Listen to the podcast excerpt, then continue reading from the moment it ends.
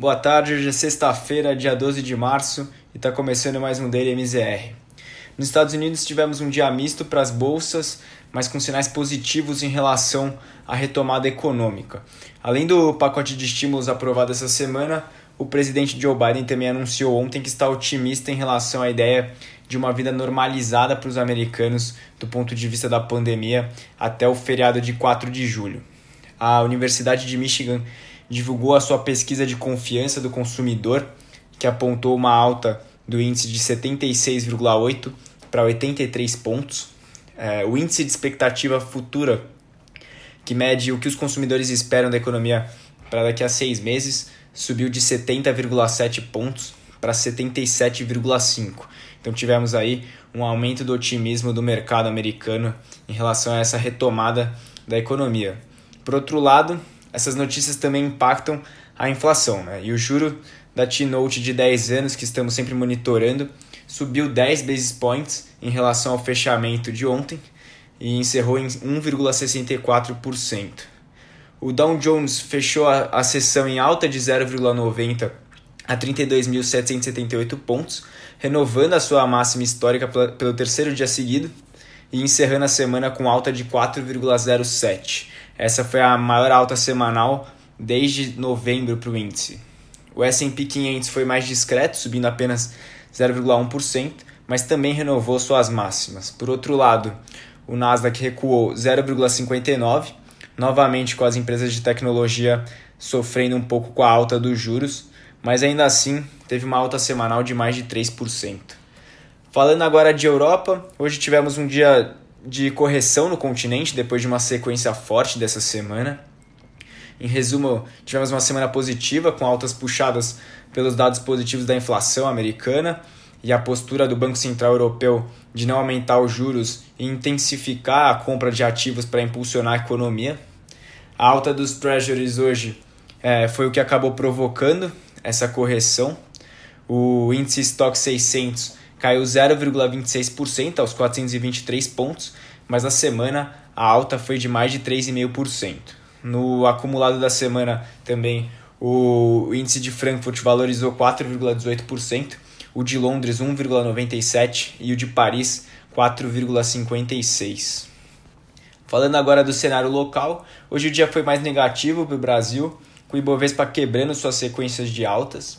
É, mesmo com a aprovação do auxílio emergencial, tanto no Brasil como nos Estados Unidos, que tivemos essa semana, esse aumento de liquidez não foi capaz de impulsionar a bolsa hoje, com o mercado ainda muito inseguro em relação ao nosso cenário fiscal.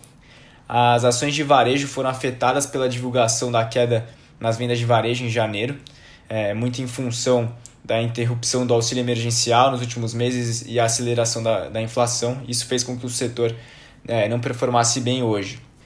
Os setores que realmente se destacaram nessa semana foram aqueles que estavam bem descontados por serem mais afetados é, pela pandemia, como shoppings e o setor de aviação, e acabaram fechando um pouco esse gap ao longo da semana.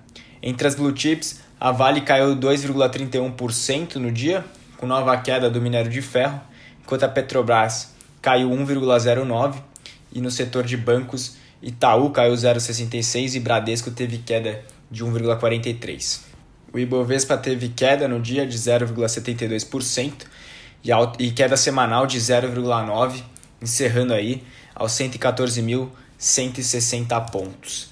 Falando um pouco do, de juros, hoje foi um dia de abertura em toda a extensão da curva brasileira. Né? A parte mais longa foi afetada principalmente pela abertura do Treasury americano, que voltou a subir mas o movimento mais expressivo foi novamente nos vértices mais curtos. A incerteza em relação à alta na taxa básica de juros na semana que vem, que será definida na reunião do Copom, fez com que os juros abrissem, precificando uma Selic de 6% no fim desse ano. No fim do dia, o futuro do DI 22 é, acabou com alta semanal de 10,47%, um valor bastante expressivo encerrando em 4,22, ainda nos temores do, dessa reunião do Copom na semana que vem. Já o DI 23 abriu um pouco menos que isso na semana e encerrou em 5,96%. É, enquanto na parte longa, o DI27 acumulou alta semanal de 4,19%, fechando em 7,96%. Já na parte de câmbio, o avanço dos rendimentos das treasuries e o enfraquecimento do euro fizeram com que as divisas emergentes se depreciassem de maneira generalizada, inclusive o real. A intervenção forte do Banco Central no câmbio nessa semana foi um fator que contribuiu fortemente para que o dólar cedesse frente ao real.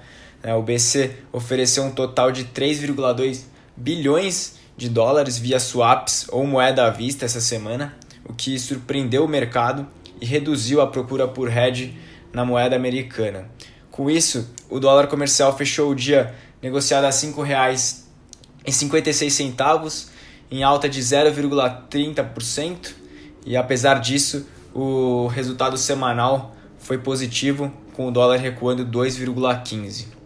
Por fim, o índice de fundos imobiliários e FIX é, andou de lado no dia e fechou a semana em queda de 0,51% aos 2.838 pontos. Por hoje é só e um ótimo final de semana a todos.